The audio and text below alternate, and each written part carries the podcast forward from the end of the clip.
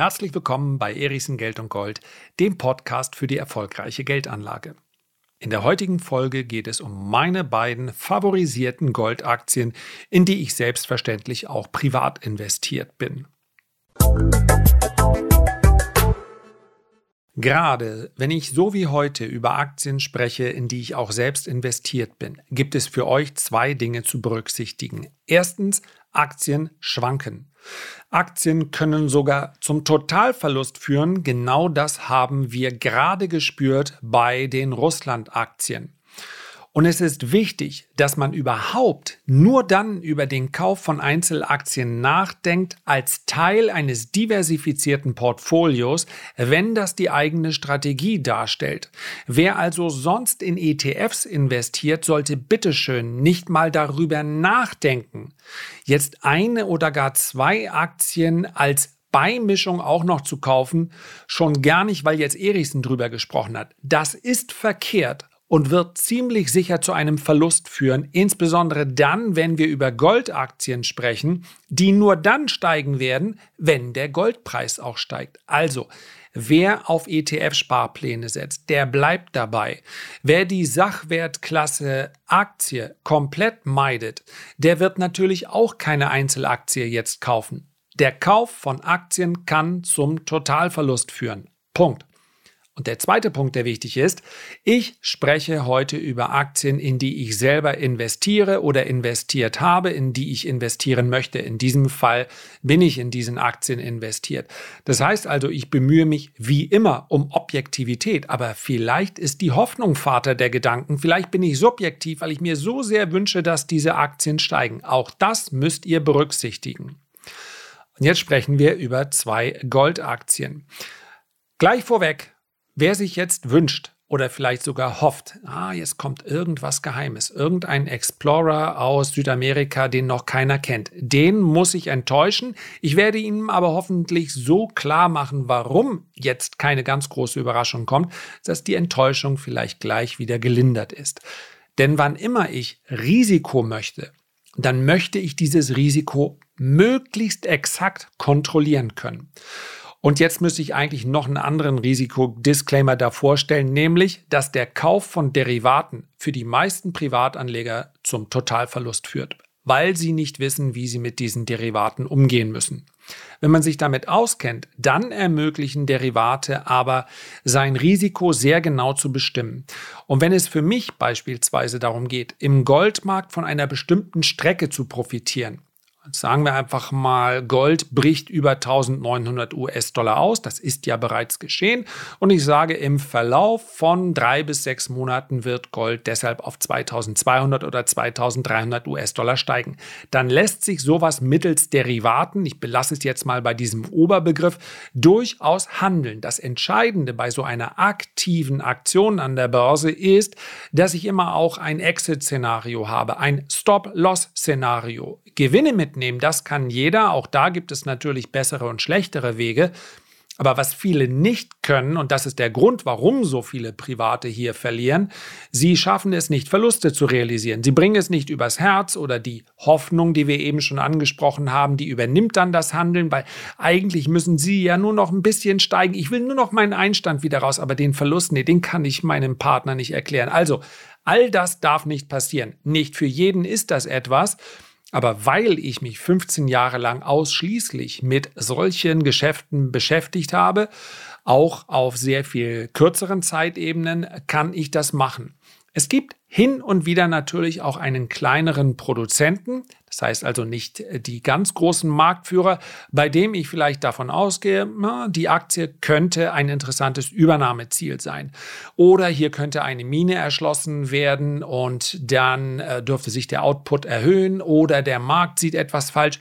Auch diese Art von Spekulation gibt es natürlich. Was ich sehr, sehr selten mache, praktisch nie, ist auf Explorer zu setzen.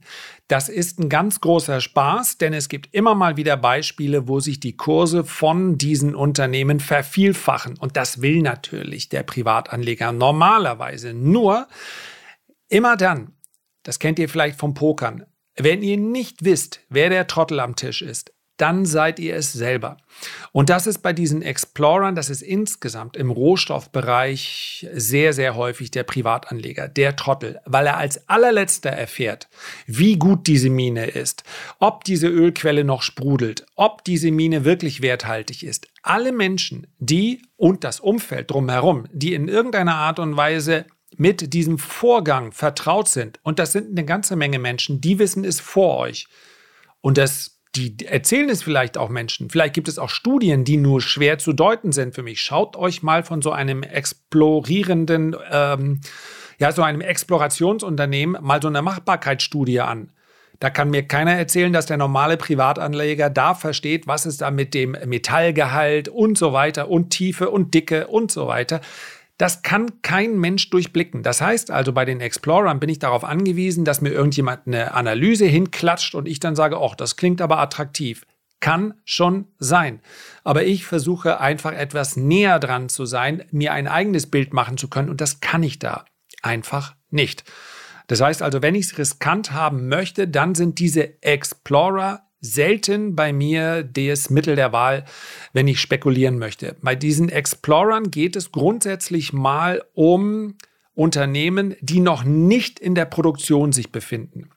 Das heißt also, viele, viele Stadien gibt es. Unternehmen, die kurz davor sind, die Produktion aufzunehmen und Unternehmen, die gerade mal eine, einen, einen Zugriff auf ein Gebiet sich gesichert haben, ohne zu wissen, welcher Aufwand wird nötig sein für einen möglichen Ertrag.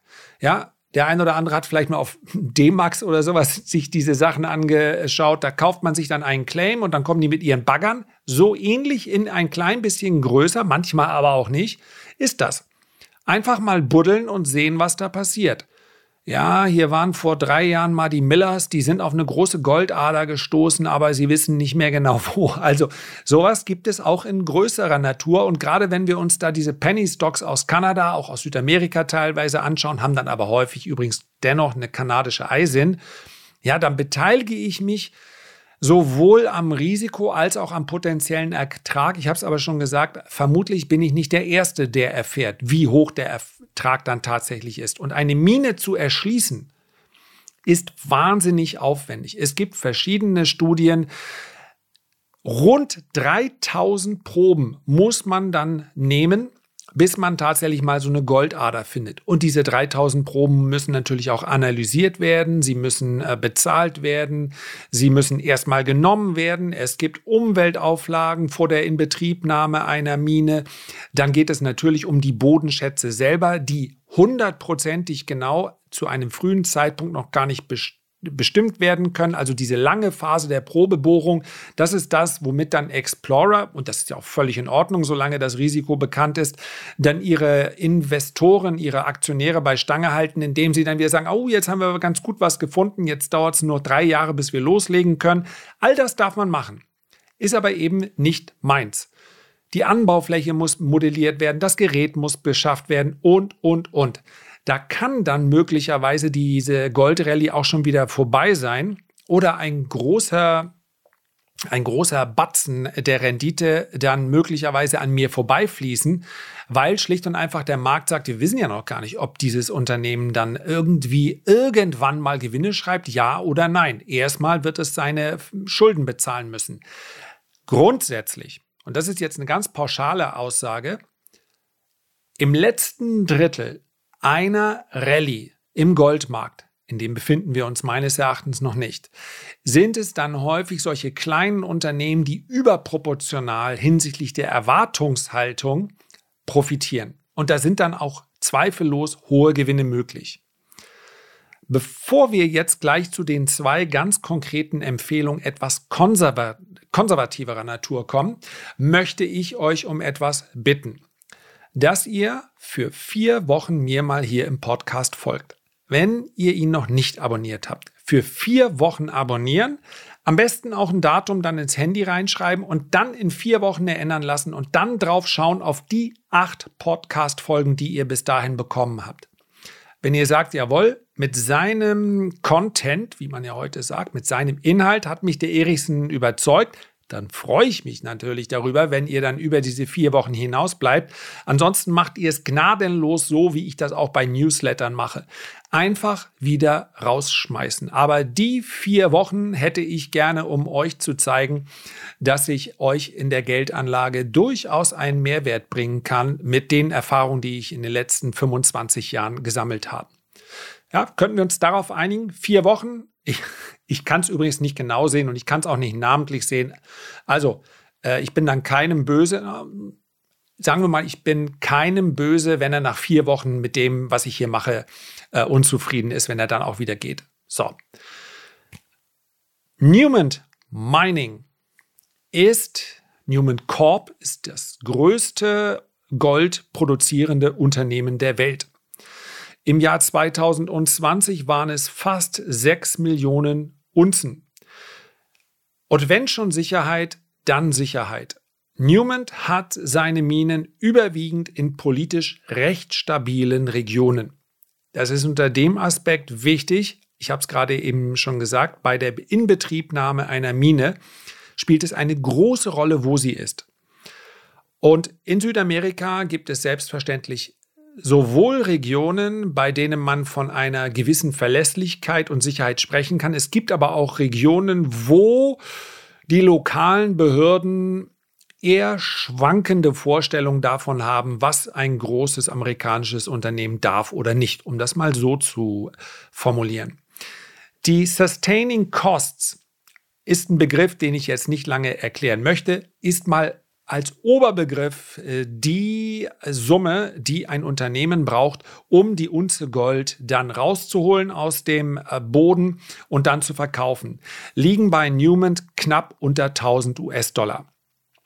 Der Rest ist Gewinn, das heißt also nicht der gesamte Rest. Ja, da gehen dann auch natürlich noch die Personalkosten von ab. Das sind bei Newman eine ganze Menge. Wir kommen gleich noch zu einem anderen Unternehmen, wo die Personalkosten viel geringer sind. Das heißt also, die Marge steigt dann selbstverständlich mit der Zeit immer stärker, je höher der Goldpreis ansteigt. Und das kann ich an dieser Stelle nur noch mal wiederholen. Deswegen sind für mich Goldaktien ein Teil einer langfristigen Anlage, aber bestimmt keiner, den ich übergewichte. Und im Übrigen meines Erachtens auch zu trennen gedanklich von dem physischen Gold, welches ich zu Hause im Tresor oder im Schließfach oder im Garten vergraben oder sonst irgendwo liegen habe. Physisches Gold ist quasi die letzte Reserve, ein Fluchtmetall, welches ich dann brauche, wenn alles um mich herum nicht so besonders sicher daherkommt. Goldaktien sind, wir haben es beispielsweise im Zukunftsdepot der Renditespezialisten, haben wir auch einen von 17 Werten, eine ähm, Aktie, auf die ich gleich noch zu sprechen komme.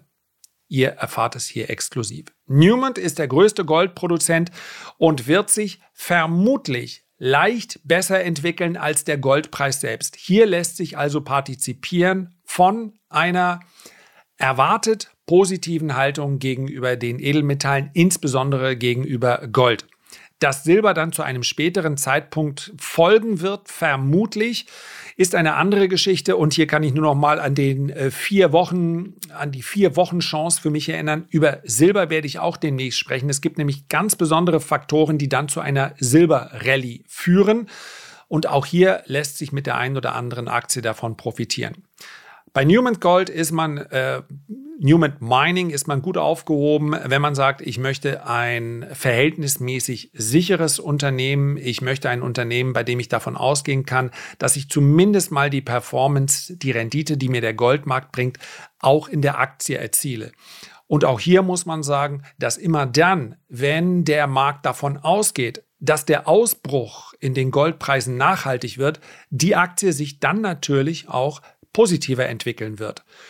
Und ich erwarte, dass nach diesem Ausbruch, der vor einigen Wochen stattgefunden hat, im Februar, dass wir hier sukzessive immer mehr Aufmerksamkeit für Goldaktien und für den gesamten Sektor bekommen werden. Das zweite Unternehmen, was ich an dieser Stelle nennen möchte, hat eine deutlich geringere Dividendenrendite als Newman Corp. Die liegt bei Newman bei rund 2,86 Prozent. Aber nochmal der Hinweis, Goldaktien laufen dann gut und hier spielen insbesondere auch Kursgewinne eine Rolle, wenn der Goldpreis steigt.